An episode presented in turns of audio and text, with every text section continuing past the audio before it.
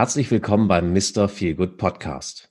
Dem Podcast mit Impulsen und Inspirationen für ein Mehr an Wohlfühlgefühl, Leistungsfähigkeit, Motivation und Mut in Zeiten der Veränderung. Erlebe interessante Persönlichkeiten, deren eigene Geschichte und damit unterschiedlichste Blickwinkel, wie wir besser durch die heutige Zeit kommen. Heute zu Gast Tetje Mierendorf. Herzlich willkommen, lieber Tetje. Hallo Holger, ich freue mich dabei zu sein. Ich finde es total schön, dass du dabei bist. Unser Weg war ja auch so, dass du gesagt hast, ach, ich weiß nicht, Podcast und es gibt so viele davon und ich war auch schon in so wahnsinnig vielen. Umso mehr freue ich mich, dass du gesagt hast, Mensch, also äh, gut fühlen in Zeiten der Veränderung finde ich ein cooles Thema, finde ich ein wichtiges Thema, habe ich auch was dazu beizutragen. Und deshalb freue ich mich sehr, dass du dir die Zeit nimmst, heute unseren Zuschauern, unseren Zuhörern, wo immer wir gesehen oder gehört werden, von dir zu erzählen und ähm, sicherlich auch die ein oder andere Inspiration für uns dabei hast. Was können wir eigentlich tun, damit wir uns gut fühlen? Was ist aus deiner Sicht wichtig? Deshalb super schön, dass du dabei bist. Ähm, die meisten werden sagen, Tetje, Tetje, der, der, Name sagt mir irgendwie, irgendwie ja, doch irgendwas. Ähm, wenn sie uns sehen, werden einige wahrscheinlich sagen, ich weiß aber gar nicht, wer dieser Mann ist. Also ich kann jetzt irgendwie das Bild ähm, mit dem Namen nicht ganz in Verbindung bringen.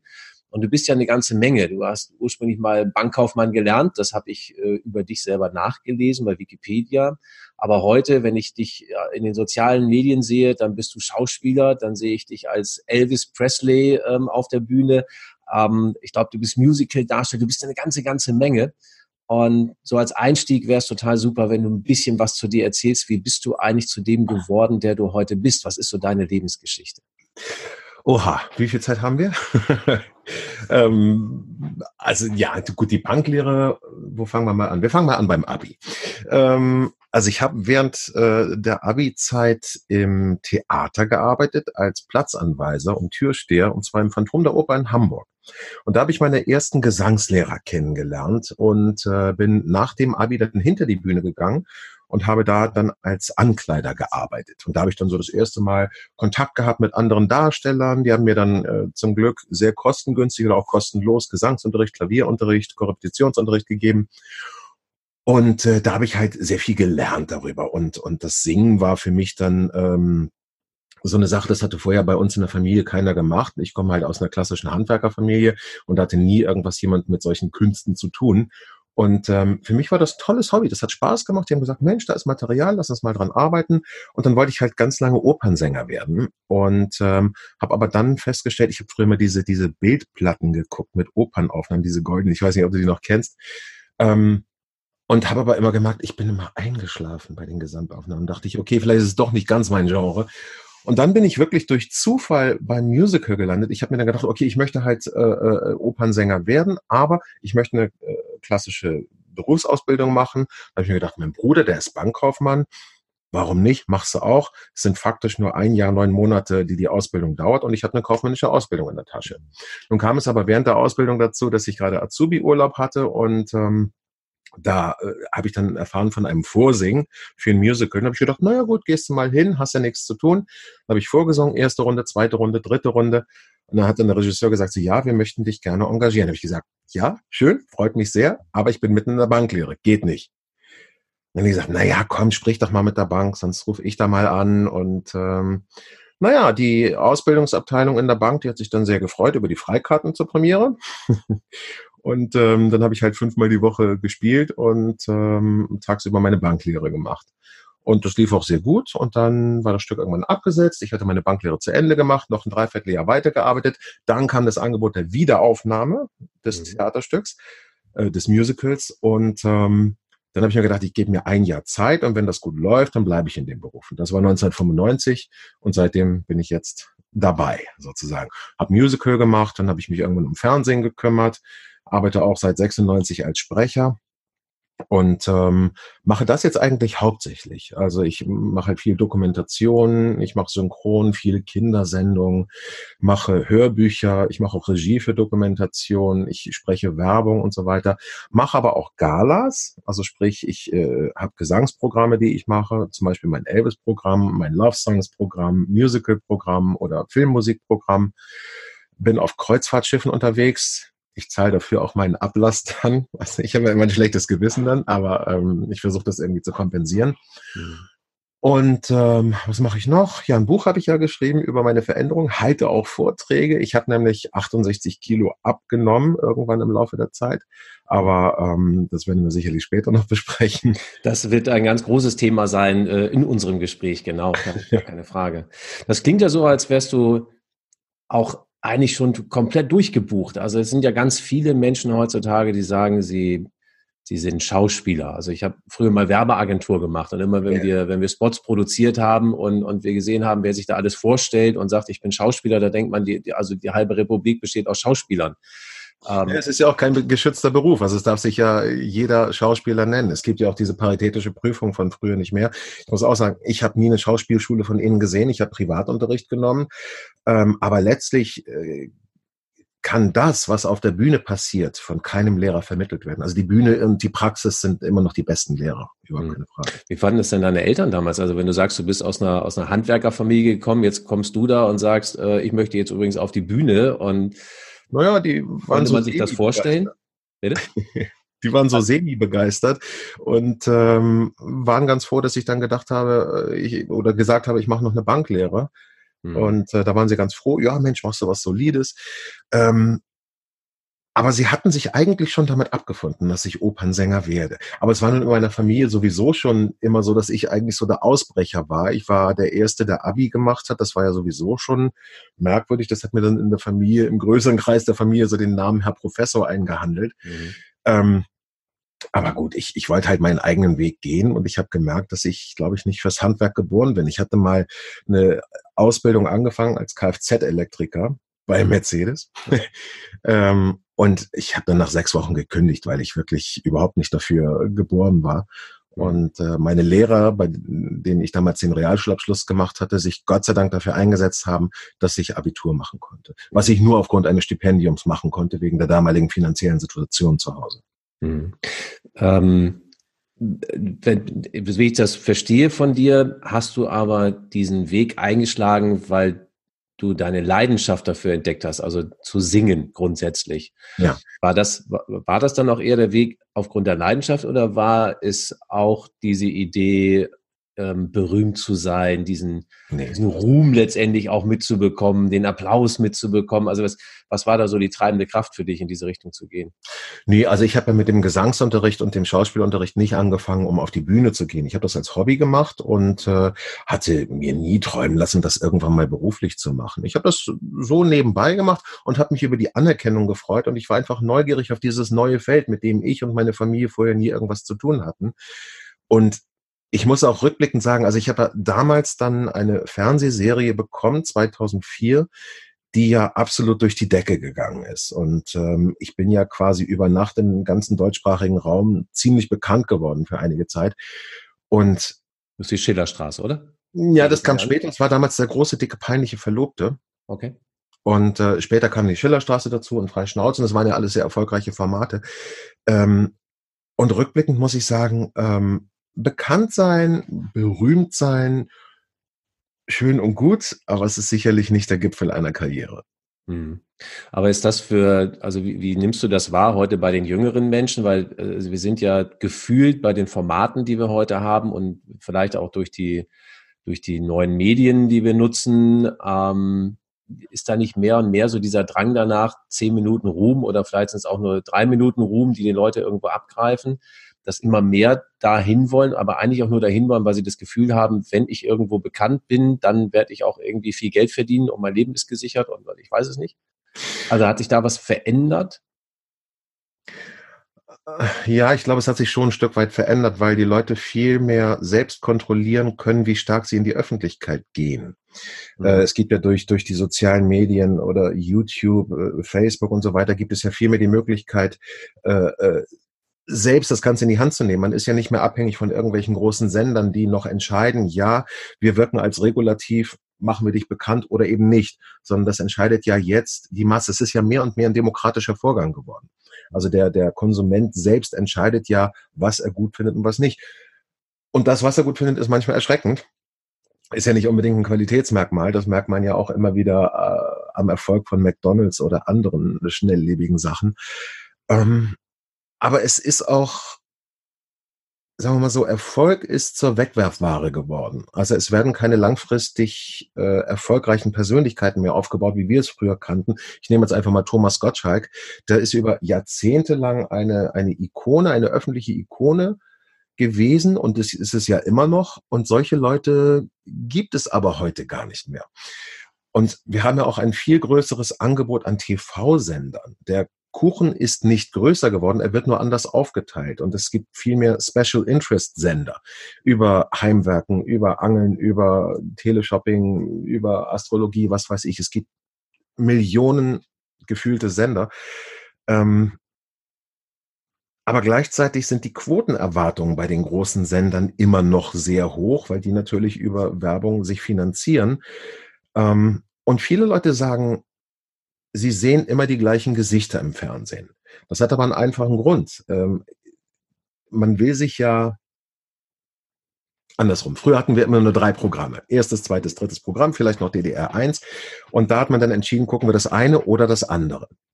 Und da hatte Fernsehen auch eine andere Funktion. Man ist vor dem Fernseher als Familie zusammengekommen, hat etwas gemeinsam geguckt, entweder das eine oder das andere, und hat darüber noch gesprochen. Und auch am nächsten Tag im Büro oder in der Schule hat man noch darüber gesprochen. Es war viel gemeinschaftlicher. Und jetzt gucken die Leute halt viel gezielter die Sendung, die sie gucken wollen.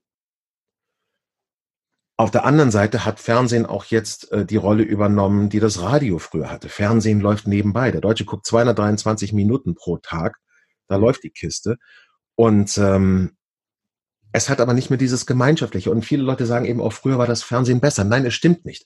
Es war nur früher so, dass die Sehgewohnheiten ganz anders waren. Man hat sich hingesetzt und auch einem Format die Chance gegeben, einen zu gewinnen. Und mhm. jetzt ist die durchschnittliche Dauer beim Seppen, weiß ich nicht, zwei, drei Sekunden. Und da kommen wir wieder auf die Gesichter zurück. Wenn die Leute dann ein Gesicht im Fernsehen sehen, was sie kennen, egal ob sie es mögen oder nicht, bleiben sie hängen. hängen. Mhm. Mhm. Ja, was meinst du, was das heute mit den Menschen macht, mit den Jüngeren? Also die, ich, ich sehe da schon eine gewisse Gefährdung für, für die jüngeren Generationen, die so ein Bild aufgebaut bekommen, wenn du selber sagst, naja, du kannst dich halt selber bekannt machen. Also du brauchst keinen, der dir noch sagt, bist du gut oder bist du nicht gut, sondern äh, jeder kann heute sein Gesicht da irgendwie ins Internet hängen und dann kannst du es schaffen. Dieses, äh, auch du kannst es schaffen, sehe ich dann häufig als, als Problematik, wenn wir jedem sagen, du kannst es schaffen, die wenigsten werden es ja schaffen. Also genauso wie ich diesen, diesen Eindruck hatte, jeder sagt früher, er ist Schauspieler. Und, und ich kenne aber eigentlich keinen davon. Also ich glaube, es gibt ja auch nur einen Promillsatz wahrscheinlich von, von Schauspielern, die von ihrem Beruf, den sie angeben, leben können. Mehr ja, fünf Prozent sind es laut BFFS. Äh, fünf Prozent. So viel. Ja, dann doch. Ähm, laut Berufsverband. Also ist halt die Frage, ich weiß nicht, inwiefern diese Zahl jetzt noch evident ist, aber ähm, es ist ein sehr geringer Anteil. Aber ich, ich kenne eben auch viele Schauspieler, die sagen, ja, sie haben eine Ausbildung und machen längst nicht alles und sie wollen äh, nur die Schinken spielen, sie wollen nur anspruchsvolle Sachen spielen. Das ist mhm. völlig legitim, kann ich auch verstehen. Viele enden dann doch als Taxifahrer oder eben als, als Kellner. Finde ich auch völlig in Ordnung, wenn jemand sagt, das mache ich nicht. Ich für meinen Teil wollte immer spielen. Ich wollte dann raus auf die Bühne oder, oder vor die Kamera oder irgendwie agieren.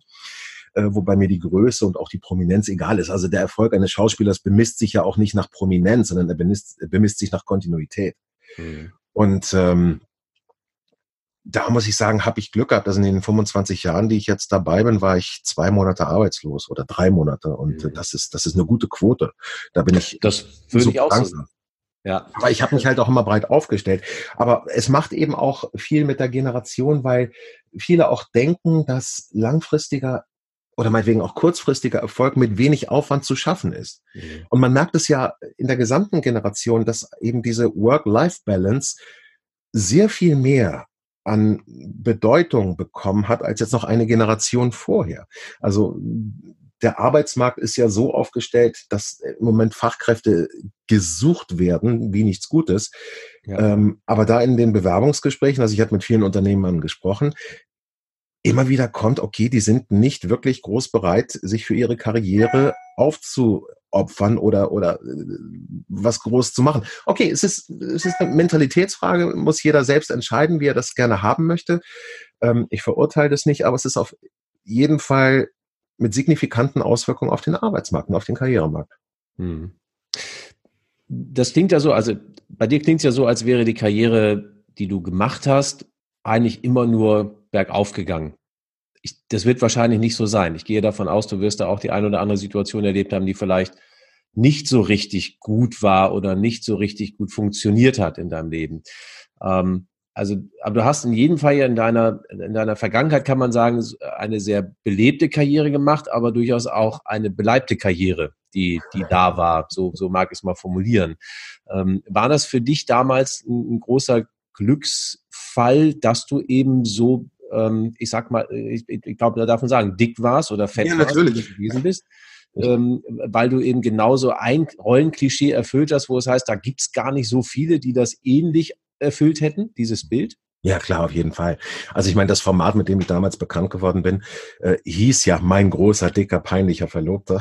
Mhm. Das heißt, äh, zwei von diesen drei Attributen hatte ich ja schon äh, so mitgebracht. Das dritte musste ich mir dann antrainieren. Ähm, ja, natürlich, es, es war der Türöffner. Also wäre ich jetzt schlank gewesen, hätte sich keine Sau interessiert. Und ähm, ich bin dann halt eben durch diese, äh, durch diese Beleibtheit eben äh, äh, auch gecastet worden, engagiert worden und äh, ja auch erfolgreich gewesen. Das war ja auch in Ordnung. Und ich habe ja auch vielen Leuten durch diese Dickheit ähm, ein ruhigeres Gewissen vermittelt. Also mhm. wenn, wenn jemand äh, im Fernsehen dick ist und eine äh, nach außen hin entspannte Beziehung zum Dicksein hat, dann sehen die Leute das gern, dann ist das in Ordnung. Also es gibt denen ein ruhiges Gewissen, so auch wenn der so ein tolles äh, Selbstbewusstsein hat als Dicker, dann kann ich das auch haben. Also ich glaube, ich habe dafür für viele Leute schon irgendwie eine Lanze gebrochen und denen gezeigt, so, hey, es ist in Ordnung, dick zu sein, was ich auch nach wie vor finde. Also ich verurteile das auch nicht. Und wenn jemand für sich äh, entscheidet, ich bin gern dick und möchte es auch weiterhin bleiben, dann hat er meinen absoluten Segen. Aber mhm. ganz, ganz oft steckt eben auch noch was anderes dahinter. Und was ich nur den Leuten sage, ist, ähm, es anzupacken und sein Leben zu verändern und dünn zu werden, lohnt sich. Nicht nur jetzt irgendwie aus rein gesundheitlichen Gründen, sondern einfach auch was das Lebensgefühl angeht. Hm. Das hast du ja dann wirklich auch umgesetzt. Also für dich äh, gab es dann ja prägende Punkte ähm, in deinem Leben, wo du gesagt hast, ich möchte jetzt etwas verändern oder ich muss etwas verändern. Was, was genau war das, wo du gesagt hast, okay, es gab den dicken Tetje und jetzt soll es den dicken Tetje bitte schön nicht mehr geben? Mhm. Also es war ähm, bei mir so, dass 2005 äh, Diabetes diagnostiziert wurde, Altersdiabetes, da war ich 33 Jahre alt und ähm, der Arzt hat dann zu mir gesagt, so ja, wichtig ist, dass Sie jetzt Ihre Lebensqualität nicht verlieren und hier kriegen Sie ein Medikament und äh, dann kriegen wir das schon wieder in den Griff. Und das hat bei mir aber zu nichts geführt letztlich. Also ich habe gedacht so, ach Mensch, mit einer Pille ist das alles wieder in den Griff zu kriegen, dann brauche ich ja nichts zu ändern. Hab aber wahnsinnig viel Schokolade gefressen, muss man sagen, keinen Sport gemacht und ähm, Diabetes tut ja auch nicht weh, merkt man ja auch nicht groß. Ne? Gut, ich könnte jetzt ein paar Zahlen raushauen dazu zu Diabetes, aber es hat ganz üble Folgeerkrankungen ähm, als Konsequenz. Sag mal, also sag, sag ruhig mal Zahlen. Also okay, 16 Prozent der Todesfälle sind für Diabetes verantwortlich. 35 Milliarden Euro werden jedes Jahr an Kosten verursacht durch Diabetes. Dann gibt es äh, 2000 Neuerblindungen jedes Jahr, 2300 neue Dialysepatienten und 40.000 Amputationen jedes Wahnsinn. Jahr jedes Jahr nur durch Diabetes verursacht. Und das muss man sich mal vor Augen halten. Genauso wie, wie Schlaganfälle, Herzinfarkte. 30 Prozent der Menschen sterben bei ihrem ersten Herzinfarkt. Und das sind auch alles Zahlen, die wir gar nicht so präsent haben unbedingt. Und das eben alles durch mangelnde Bewegung und Diabetes äh, und schlechte Ernährung. Mhm. Mhm. Jetzt hast du gesagt, okay, du Was warst dann 33 Jahre alt. Richtig. Diabetes Und dann folgten weitere fette Jahre, wie ich es immer sage, wo ich halt nichts verändert habe. Und dann 2012 ähm, ist zum einen äh, Dirk Bach gestorben, mit dem ich viele Sendungen gemacht hatte, der ja auch sehr dick war und der ist dann halt wahrscheinlich, so reime ich es mir zusammen, ich habe da auch keine, keine genauen Informationen, aber ähm, wahrscheinlich an seinem Übergewicht infolgedessen eben gestorben, in einem Hotelzimmer allein mit 51 was mich sehr, sehr berührt hat. Und im selben Jahr wurde meine Tochter geboren. Und bis zu diesem Zeitpunkt hatte ich keine Verantwortung für andere Menschen. Da war ich nur für mich selbst verantwortlich. Mhm. Natürlich wäre meine Frau traurig gewesen, wenn ich gestorben wäre. Hm, hm, hm. Aber sie konnte zumindest finanziell selbst für sich sorgen. Mhm. Und jetzt hatte ich plötzlich diese Tochter und eine Familie, die ich zu versorgen hatte. Und ähm, hat das schon irgendwie in meinem Kopf gearbeitet, wo ich dachte so, oh Mensch, eigentlich müsstest du was verändern und du hast keine hohe Lebenserwartung wahrscheinlich. Trotzdem habe ich noch nichts verändert, weil ich ja immer noch schokoladesüchtig war. Hm. Was, was, meinst du, warum du in der Zeit, also auch davor, diese fünf Jahre, die du davor noch hattest, oder sechs Jahre, sieben Jahre, wie auch immer, bis deine Tochter geboren wurde, wo du ja auch gesagt hast, ich habe nichts verändert. Ich habe die Diagnose, aber ich habe im Grunde genommen so weitergemacht. Du sagst, es tut nicht weh, ja. Ähm, stecken da auch Ängste dahinter, etwas verändern zu müssen? Oder was meinst du, warum du es da noch nicht getan hast? Und auch noch nicht getan hast, als deine Tochter geboren wurde? Naja, also zum einen habe ich mich ja sehr stark über das Dicksein definiert. Ich habe ja meine ganze Persönlichkeit aufs Dicksein aufgebaut. Ähm, ich habe mit ungefähr zehn Jahren mich damit abgrenzen wollen von meinem Bruder, der immer ein sehr erfolgreicher Sportler war. Und ich habe dann irgendwann gedacht, mit zehn Jahren, wenn ich, wenn ich dick werde, wird von mir auch gar keine Leistung mehr verlangt. Also wenn man es einfach von dicken Leuten nicht erwartet. Und gleichzeitig hatte ich als Dicker eben ähm, in der Präpubertät meinen Platz gefunden im Leben. Ich war der große Dicke und damit verbindet man, die sind lustig, die sind gesellig, man kann sich ihnen anvertrauen. Und die Rolle habe ich dann gespielt und habe mich da auch wohlgefühlt und eingenistet und war immer äh, gut drauf, immer vorne mit dabei bei der Clique und auf Partys. Aber habe mich eben sehr stark über Sticksein definiert. Und zum anderen kam dazu, ich habe halt sehr viel Schokolade gegessen und die hat bei mir eben ähm, Glücksgefühle ausgelöst. Dopamin wird ausgeschüttet, Serotonin. Ähm, und das hat allerdings dazu geführt, dass eben die ganzen äh, Gefühle immer stumpfer wurden. Also die guten wie auch die schlechten Gefühle haben sich mehr oder weniger angeglichen und das war alles so, ja, ich habe das Leben so hingenommen. Ich stand irgendwie draußen, habe den anderen beim Leben zugeguckt und ähm, selbst habe nicht so richtig teilgenommen, emotional zumindest. Sondern habe ich halt ein, ähm, 2014 bin ich dann zufällig im Internet auf so einen Lebenserwartungstest gestoßen und musste dann eine Menge Fragen beantworten und da kam eben raus, du hast noch zwei Jahre zu leben. Ich war zu dem Zeitpunkt 42 Jahre, hatte eine zweijährige Tochter und da kam beim Test raus, du hast noch zwei Jahre zu leben, wirst nur 44 Jahre alt. Und das war halt ein Test, der von der Uni rausgegeben wurde und äh, auf äh, Statistiken und Studien basierte, also schon ernst zu nehmen war, nicht einfach nur so ein, so ein Unterhaltungstest bei Facebook. Und ähm, das brachte mich dann schon zum Nachdenken. Also in zwei Jahren könnte ich nicht mehr da sein, habe ich an meine Familie gedacht, oh mein Gott, wie soll das werden? Und ähm, in der nächsten Nacht hatte ich dann einen Traum, wo ich gesehen habe, dass meine Tochter in unserem Park hier bei ihrem Spielplatz ähm, mit dem Fahrrad gefahren ist und sich gefreut hat, ein Stück Unabhängigkeit zu erreichen. Daneben lief meine Frau und hat sich auch gefreut und daneben lief der Familienvater und das war nicht ich. Mhm. Da wurde ich ersetzt in dem Traum. Dann bin ich halt aufgewacht, 14. Februar 2014 und ich wusste, ich will leben, ich will was verändern Mhm. Ich muss jetzt abnehmen, ich will abnehmen. Macht mir jetzt schon Gänsehaut, wenn du es erzählst. Also äh, die, die Vorstellung alleine, also furchtbare Vorstellung. Ja? ja? Also nicht mehr du derjenige zu sein, der daneben hergeht. Wahnsinn. Mhm. Aber ich habe auch wieder, ne, jedes Mal. ja. Aber das ist auch richtig so, bam. Ja. Hier hast es. Das ist die Zukunft, wenn du nichts machst. Ne? Und mhm. das hatte mir halt auch kein Arzt so klar mal gesagt, wie es eigentlich um mich steht, wenn ich so weitermache. Mhm. Naja, und dann äh, wollte ich halt Unterstützung haben, habe mich in verschiedenen psychologischen Praxen gemeldet. Eine davon hat sich zurückgemeldet, hat gesagt, es tut uns leid, wir sind überlaufen, probieren Sie es in dem Jahr nochmal. Ähm, dann war ich in einer Klinik und die wollten mich aber gleich operieren. Die wollten mir eine bariatrische Operation, also sprich einen Magenbypass, äh, verpassen. Habe ich dann aber abgelehnt, weil da eben auch keine gute psychologische Betreuung gegeben war. Die haben gesagt, so ja, wir brauchen für die Krankenkasse noch so ein Gutachten, aber machen Sie sich keine Sorgen, das kriegen wir schon hin, das ist nur so pseudomäßig. Da habe ich gedacht, so, aber darum geht's mir doch eigentlich. Ähm, wie man abnimmt, weiß ich. Hatte ja unzählige Diäten vorher schon gemacht, die auch alle funktioniert haben. Nur bin ich dann immer in meine alten Muster zurückgekommen und hatte am Ende mehr Gewicht drauf als ja. äh, vor der Diät. Naja, und dann habe ich halt das Ganze selbst angepackt und mich selbst sozusagen mit Sitzungen auf einer Parkbank, wo dieser Traum spielte, ähm, selbst therapiert. Wie? Punkt. ähm, ja, ich habe einfach nachgedacht, was hat mich zu dem gemacht, was ich geworden bin. Mhm. 80 Kilo zu schwer. Ähm, welche Funktion hat das Essen in meinem Leben? Welche Funktion hat das Übergewicht, also dieser Schutzpanzer um mich herum in meinem Leben? Und da bin ich eben drauf gekommen, dass es äh, dazu diente, damals ursprünglich mich von meinem Bruder abzugrenzen. Mhm. Und ähm, da musste ich halt Stein für Stein wirklich meine akquirierte Persönlichkeit abbauen. Ich habe ja alles eben, ich habe mich ja nicht so verhalten, wie, wie Teche sich verhalten hätte, sondern ich habe mich so verhalten, wie ich dachte, dass ein Dicker sich verhalten würde.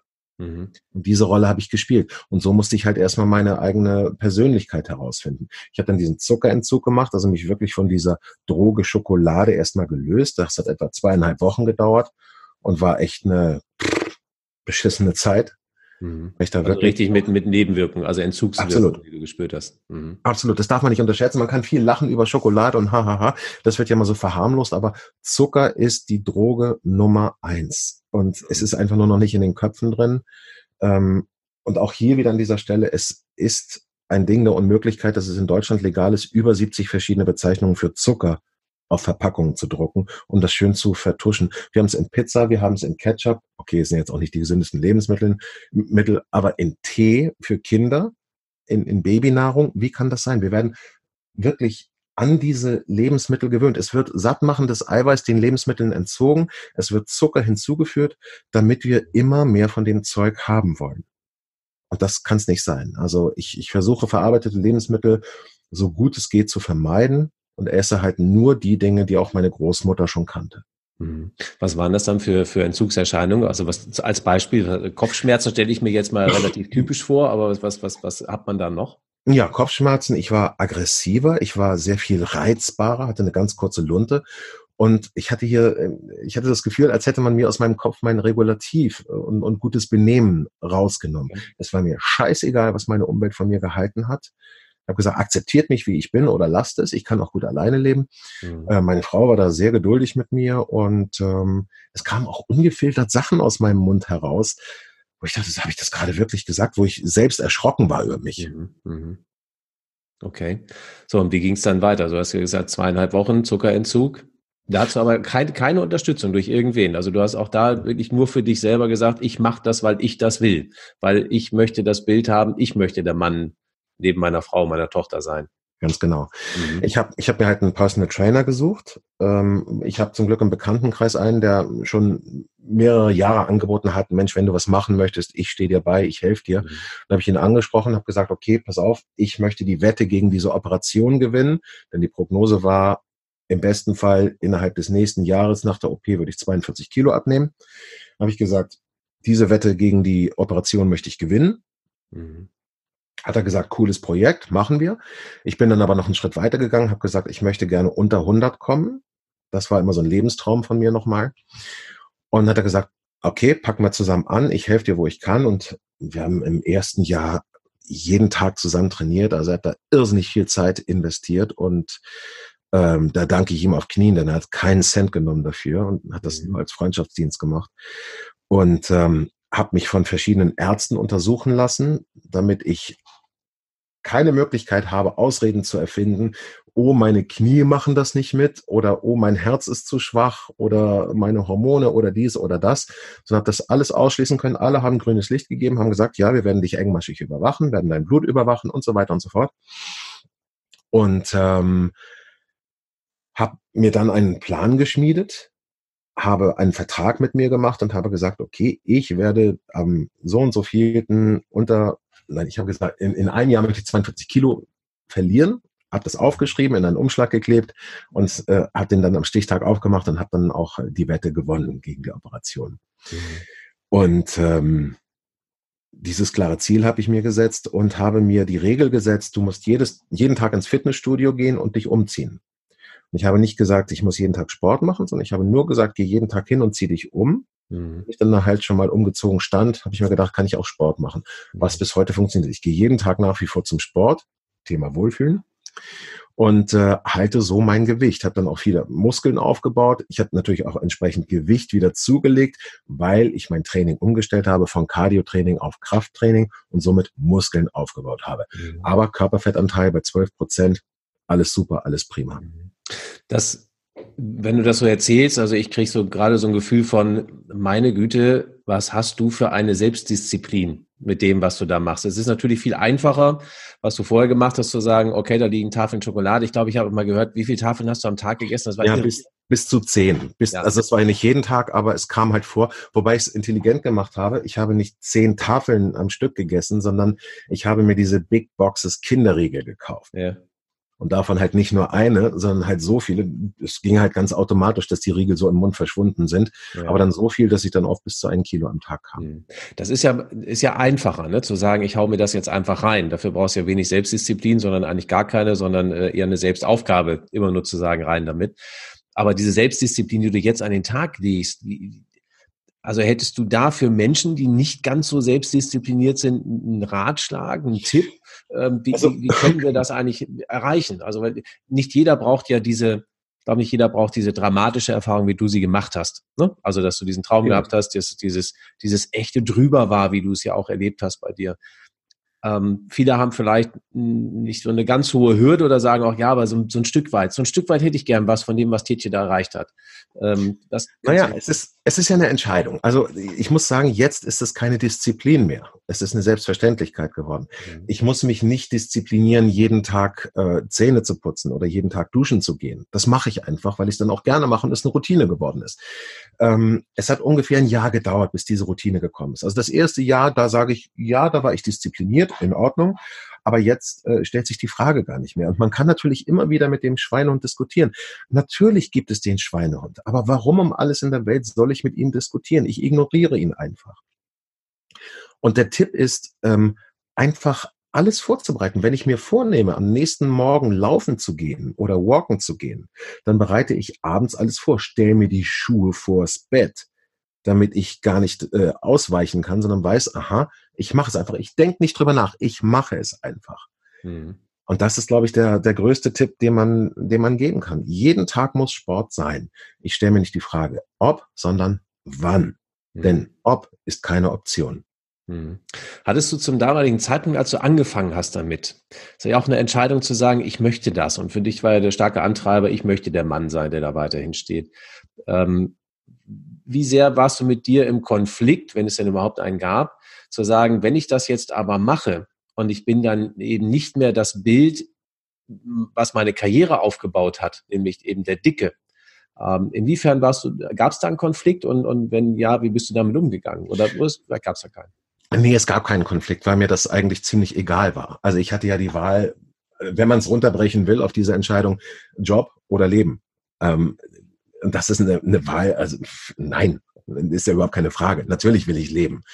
Aber nun muss man dazu auch sagen, dass äh, sich der Dicke im Fernsehen auch so ein bisschen erledigt hatte. Also es gab diese ganzen Impro-Formate ja nicht mehr. Ich hatte mich ja mit der Geburt meiner Tochter auch so ein bisschen aus dem Fernsehen zurückgezogen, wo ich dachte so, okay, soziale Medien, jeder ist mit einem Fotohandy unterwegs und es war so, dass auf der Straße dann Bilder von uns gemacht wurden. Das fand ich dann nicht mehr lustig. Also wenn ich fotografiert werde auf der Straße, mein Gott, klar, mhm. kein Problem, gehört dazu. Aber wenn es dann um meine Familie geht, da ähm, bin ich dann auch schon mal auf die andere Straßenseite gelaufen, habe gesagt, so, das Foto löscht du jetzt bitte. Ähm, meine Tochter soll das selbst entscheiden können irgendwie, ob sie irgendwann mal in die Öffentlichkeit möchte, aus welchen Gründen auch immer, oder eben nicht. Aber das war eine Sache, die mir nicht so gefallen hat. Und ich habe ja zu dem Zeitpunkt dann auch schon eben sehr viel als Sprecher gearbeitet. Insofern hatte das auch keine Auswirkungen auf mich. Und es war, wie gesagt, auch nicht relevant. Wenn ich die Wahl habe zwischen Karriere und Leben, natürlich, Leben. Hm, hm. Das heißt aber auch, du hast jetzt eigentlich gar keine großen Auswirkungen, ähm, ich sag mal, karrieretechnisch gespürt. Weil du sagst, ne, ich habe mich eher, eher anders umorientiert, aber man akzeptiert mich eben jetzt auch ähm, in meiner neuen, in meiner neuen Art, in meiner neuen Ausstrahlung, die ich habe. Ja, absolut. Also eher im Gegenteil. Jetzt kommen andere Anfragen. Ähm, ich, ich bin ja jetzt viel universeller einsetzbar, aber ich habe jetzt auch zum Beispiel keine Musicals mehr gemacht, schon seit längerer Zeit, vor zwei Jahren, das, na, zweieinhalb Jahren jetzt mittlerweile, das letzte Mal und äh, ich vermisse es auch nicht. Also die Familie steht auch viel mehr im Vordergrund jetzt und durch die Tätigkeit als Sprecher kann ich es mir auch leisten, kein Musical zu machen. Denn das Musical hat ja dann doch ziemlich familienfeindliche Arbeitszeiten, ehrlich gesagt. Jetzt ist meine Tochter in der Schule. Mhm. Und ähm, da möchte man dann abends und am Wochenende für die Familie eben da sein. Das sind dann eben genau die Zeiten, wo Musicals spielen. Mhm. Du hast ja jetzt, im Grunde genommen war bei dir ja, dass du sagst, okay, ich habe ich hab einen Prozess durchgemacht. Ähm, früher war ich ja dick, jetzt bin ich nicht mehr dick. Wie, was hast du gewonnen insbesondere für dich, also durch die Veränderung, die du, die du durchgemacht hast? Also ich bin zu einer anderen Persönlichkeit herangewachsen. Ich bin in meiner Denke lustigerweise stereotyp männlicher geworden. Ähm, erkläre ich mir damit, dass ich mehr Testosteron habe durch den Muskelaufbau und dieses Bauchfett, was Männer ja bekommen, wenn sie dick werden, äh, dieses Viszeralfett äh, sorgt für die verstärkte Produktion von Östrogen, lustigerweise. Mhm. Und ich habe festgestellt, okay, äh, meine Denke ist dann doch äh, typischer geworden, typisch männlicher. Ähm, ich bin authentischer, ich ruhe mehr in mir, ich brauche lustigerweise weniger Schlaf. Also früher ging unter achteinhalb Stunden nichts. Jetzt komme ich mit sechs Stunden wunderbar hin. Mhm. Ähm, das sind zweieinhalb Stunden Gewinn, die ich super in Sport investieren kann. ich bin freier. Also ich, ich bin einfach dadurch, dass ich mobiler bin, auch im Kopf beweglicher geworden. Mhm. Ähm, ich probiere neue Dinge viel einfacher aus und, und gehe auch mal neue Wege, also auch mal Pfade, die ich nicht beschritten habe. Ich, ich, ich nehme Sachen an, mit denen ich vorher noch nie was zu tun hatte. Wenn mir jetzt einer sagt, pass auf, in einem Jahr musst du ein Herz äh, transplantieren, würde ich sagen, okay, habe noch nie irgendwas mit Medizin zu tun gehabt, aber die Herausforderung nehme ich an. Mhm. Der arme Patient, mal sehen, ob es klappt. aber ich würde jetzt alles dran setzen, äh, dass es klappt und dass ich darin auch gut bin. Ähm, und das ist spannend. Also ich merke aber auch, dass Emotionen durch diesen Zuckerentzug wieder stärker geworden sind. Ich habe das Gefühl, wieder mehr im Leben drin zu sein. Ähm, gute Gefühle, aber auch schlechte Gefühle kommen näher an mich ran und das ist Leben. Also ich spüre das Leben wieder.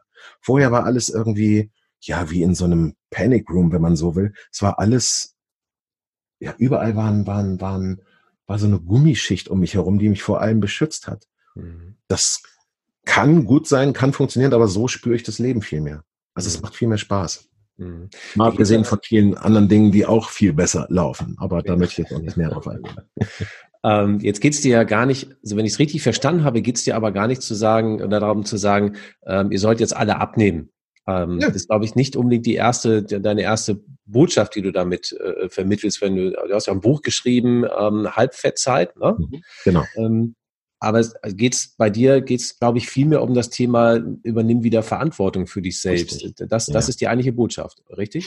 Denn das war eigentlich die allergrößte Erkenntnis, dass es nicht um den Verlust von Kilos geht, sondern um, um die Übernahme von Verantwortung. Wir sind es ja in unserer Welt jetzt mittlerweile gewohnt, für alles mögliche Versicherungen abzuschließen oder Garantien zu haben wenn irgendein Gerät kaputt ist, laufen wir wieder in den Elektrofachmarkt oder, oder reklamieren bei Amazon, haben eine 14-tägige Garantie des Rückgaberechts und so weiter und so fort. Oder laufen zum Anwalt, wenn dies und das nicht läuft. Wir haben ja so viele Rechte als Verbraucher, aber keiner übernimmt Verantwortung. Oder es wird auch so viel nach dem Staat und nach Krankenkassen geschrien. Aber mhm. hey, deine Gesundheit ist keine Bringschuld des Staates oder der Krankenkasse, sondern allein in deiner eigenen Verantwortung. Mhm. Du entscheidest, trinke ich jetzt die Cola, esse ich diese Schokolade oder, oder, treibe ich diesen Sport, rauche ich diese Zigarette. Und die, ich möchte die Leute einfach mal auffordern, nachzudenken darüber, ob sie authentisch sind in dem, was sie tun sind Sie in dem Job, der Ihnen gefällt, für den Sie morgens gerne aufstehen? Sind Sie in der Beziehung, in der Sie sich wohlfühlen? Oder spielen Sie nur eine Rolle, die Ihnen zugedacht war? Haben Sie vielleicht den elterlichen Betrieb übernommen und machen den Beruf, den der Vater gern gemacht hätte? Oder, oder, oder. Ich möchte einfach dazu aufrufen, dass die Leute sich selbst etwas wert sind und überlegen, läuft mein Leben so, wie ich es gerne möchte? Und was könnte ich dafür tun, dass es sich ändert? Schrittweise. Mhm. Viele Leute sagen auch so, ja, ich würde ja gerne abnehmen, aber ich habe nicht die Zeit dazu. Wenn ich dann mhm. sage, okay, dann musst du dir die Zeit nehmen, dann schlaf. Totschlagargument, keine Zeit zu haben. Totschlagargument, ja. Ja, aber sie schlagen sich ja nur selbst tot damit. Ja. Denn der Punkt ist ja, ähm, 20 Minuten am Tag reichen ja schon völlig aus. Was ich vorhin gesagt habe, 223 Minuten am Tag sitzt der Deutsche vorm Fernseher. Da kann man doch währenddessen vorm Fernseher einfach mal YouTube einschalten und, und sich ein paar Fitnessübungen da angucken. Das gibt's alles umsonst. Die Leute sagen, sie haben keine 20 Euro für eine Fitnessmitgliedschaft. Schwachsinn. Du musst so viel an Rezeptgebühren zuzahlen. Die, die Krankenkassen werden nicht freigebiger in Zukunft, was das mhm. angeht. Ähm, und das, was du an Gesundheit zurückbekommst, ist so viel mehr als das, was du jetzt für deine Gesundheit investierst. Mhm. Warum machen wir das eigentlich nicht? Also ich meine, wir sind ja in so einem, in so einem kollektiven Wahn Selbstoptimierung, ähm, also zumindest kriegen wir den äh, medial, glaube ich, so ein Stück weit mit. Also dann hast du hier eine Smartwatch, dann hast du hier noch das, dann hast du da noch das Gadget. Ähm, werden wir eigentlich momentan gesünder oder werden wir nicht gesünder? Was ist da deine, deine Erfahrung? Nee, wir werden nicht gesünder, im Gegenteil. Also ähm, Adipositas, also Fettleibigkeit, nimmt immer mehr zu. Übergewicht ist weltweit erstmals in der Menschheitsgeschichte das viel größere Problem als Hunger, was an sich obszön ist. Ähm, uns werden, uns werden immer mehr Tools an die Hand gegeben, aber letztlich wird den Leuten nicht vermittelt, dass das alles eben nur Werkzeuge sind, sondern dass die eigentliche Verantwortung immer noch beim Einzelnen liegt. Mhm. Und es gibt so viele Fitness- und Diätratgeber, so viele Apps und Gruppen und was weiß ich, die alle mehr oder weniger suggerieren, wir nehmen dir die Arbeit ab. Aber das kann keine OP, keine Tablette, keine Zaubererbse aus dem Urwald leisten. Mhm. Wie war das, das für dich, als du, als du gemerkt hast, ich, ich kann das? Ich schaffe das. Also da passiert was bei mir. Ne? So dieses, ja. dieses Gefühl, irgendwie dich selber eigentlich wieder, dass du dein Leben in der Hand hast. War das, war das ein, war das ein geiles Gefühl? Großartig. Ich habe gemerkt, dass ich Kontrolle über mein Leben habe. Diese Verantwortung hat, also wir sind ja auch, wir leben auch in einer infantilen Gesellschaft. Wir, wir, Erwachsenen müssen ja nicht mehr erwachsen sein und Verantwortung übernehmen. Wir dürfen ja Kind sein. Wir dürfen ja auch mit 50 Jahren noch im Batman-T-Shirt rumlaufen und das ist ja alles überhaupt kein Thema oder uns verkleiden, finde ich ja auch alles cool, alles super. Aber gleichzeitig Verantwortung zu übernehmen und ähm, zu sagen, ja, ich habe die Kontrolle über mein Leben, ich habe die Kontrolle auch über die Gesellschaft mehr oder weniger. Es wird so viel vom Staat verlangt, die müssen alle für mich tun. Nein, was kann ich tun, um Kennedy zu, zu zitieren? Ähm, aber es ist einfach so wahr. Ich habe dann auch andere Bereiche meines Lebens überprüft. Was kann ich aktiv für meine Ehe tun? Was kann ich aktiv tun, um ein guter Vater zu werden oder im Job erfolgreich zu werden oder meine Ziele zu erreichen? Es geht nicht um Selbstoptimierung.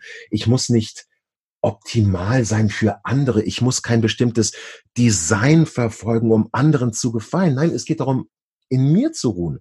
Und der einzige Wettbewerb, den ich zu bestehen habe, ist der Wettbewerb gegen mich selbst. Mhm. Ich muss zufrieden sein. Ich darf mich nicht in Selbstoptimierung äh, verlieren. Und ich finde es ganz, ganz schlimm, was Medien und auch, auch diese ganzen Shitstorms in den sozialen Medien anrichten mit Leuten und für ein Bild vermitteln. Wenn man sich allein mal anguckt, Germany's Next Topmodel, was wird denn da für ein Bild vermittelt? Ich finde es fürchterlich, dass Frauen oder, oder oh, jungen Mädchen vermittelt wird, ihr seid nur dann was wert, wenn ihr toll aussieht oder irgendwie Heidi gefällt oder ich finde es ganz gruselig. Oder, oder auch diese Sexualisierung. Also, wo ich dann auch versuche, meiner Tochter irgendwie beizubringen, nein, es geht nicht darum, Brüste zu haben oder, oder die zu zeigen oder besonders sexy zu wirken. Natürlich wollen wir alle schön und attraktiv sein, aber darauf einen Wert zu gründen, finde ich ganz, ganz gruselig. Und da machen die Medien eine Menge. Also man muss ja nur mal an einem Zeitschriftenladen vorbeigehen mit diesen ganzen ausgestellten Zeitschriften, die da sind. Und schon kriegt man Komplexe. Ich bin zu dick, ich bin zu dumm, ich habe die falschen Freunde, ich habe die falsche Einstellung, ich bin nicht engagiert genug, oh, ich fahre ein SUV, ich bin böse. Das sind ja alles Sachen, die, die was auch mit Menschen machen. Also diese, dieses ständige Bombardement steht der Tropfen höhlt den Stein, glaube ich. Und da müssen wir extrem gegen anarbeiten. Ja, das, du, es ist durchaus genau solche Dinge spreche ich in meinen Vorträgen auch an. Ja, was macht eigentlich, was, was macht das mit uns, wenn wir ständig mit irgendetwas konfrontiert sind, was entweder negativ ist, was wir in den Medien erleben, was aber äh, uns aber auch Druck erzeugt, was wir in, in, in den sozialen Medien erleben. Ja, dieses ständige Gefühl von, naja, Nachbarsgarten ist das Gras halt grüner als bei uns. Sie haben auch immer weniger Unkraut da stehen. Nur wenn man näher rankommt, merkt man, es ist genau das gleiche Spiel wie bei mir. Die Amerikaner haben so ein schönes Sprichwort dafür, ähm, wenn alle ihre, ihre eigenen Probleme in die Tischmitte packen würden, am Ende nimmst du immer deine eigenen wieder raus, weil du sagst, die von den anderen möchtest du schon mal gar nicht haben. Ich finde das immer sehr, sehr ich finde das sehr, sehr schönes, sehr schönes Bild, was man irgendwie hat.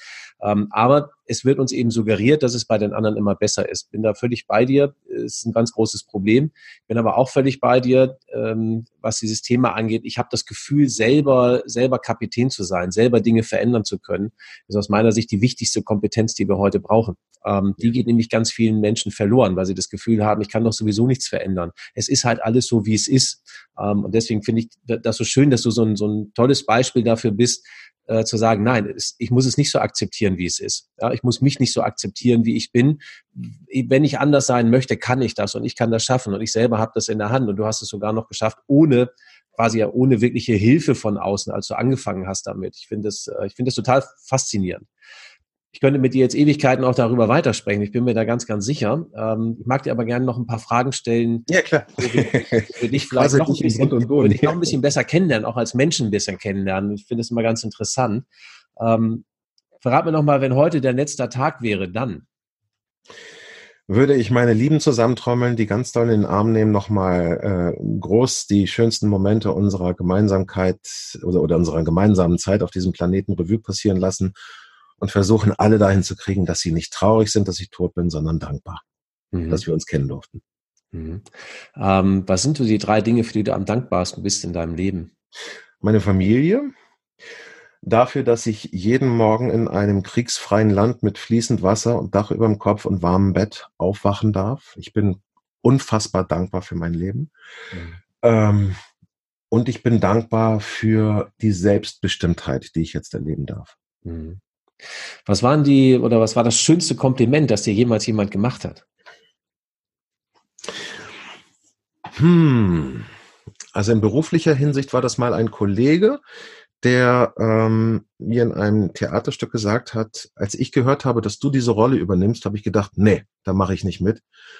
Und dann habe ich mit dir die Premiere gespielt und ich muss sagen, das hätte ich nie gedacht, du hast das so geil gemacht. Also und, und hat sich verbeugt vor mir. Und das, das war echt ein schönes Kompliment. Mhm. Schön. Du hast eben schon mal gesagt, du bist sehr dankbar dafür, dass du jeden Tag in einem kriegsfreien Land aufwachst. Ähm, in welchem Land würdest du, wenn du es dir frei aussuchen könntest, leben und warum?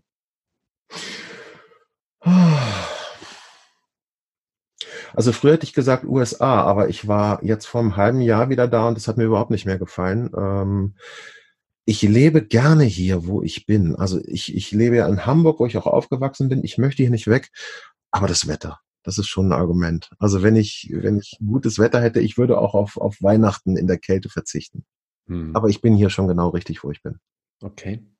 Ähm, wenn du sagst, aha, so ein bisschen Wärme hätte ich schon ganz gerne, ähm, ich gehe mal davon aus, ab und an wirst du vielleicht auch mal eher dann in der Sonne sein, dann nimmst du ja auch was mit. Was darf denn in deinem Urlaubskoffer, egal wo du hinreist, nie fehlen? Ladekabel.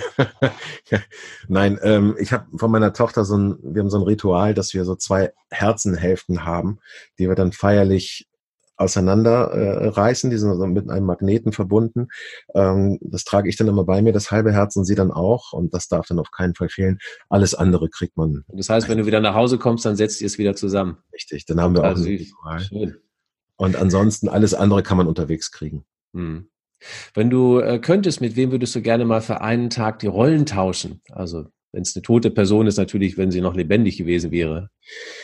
Mit Donald Trump in der Tat, weil ich einfach wissen möchte, was in diesem Kopf passiert. Ich möchte, ich möchte diesen Menschen verstehen. Ich, es gelingt mir nicht.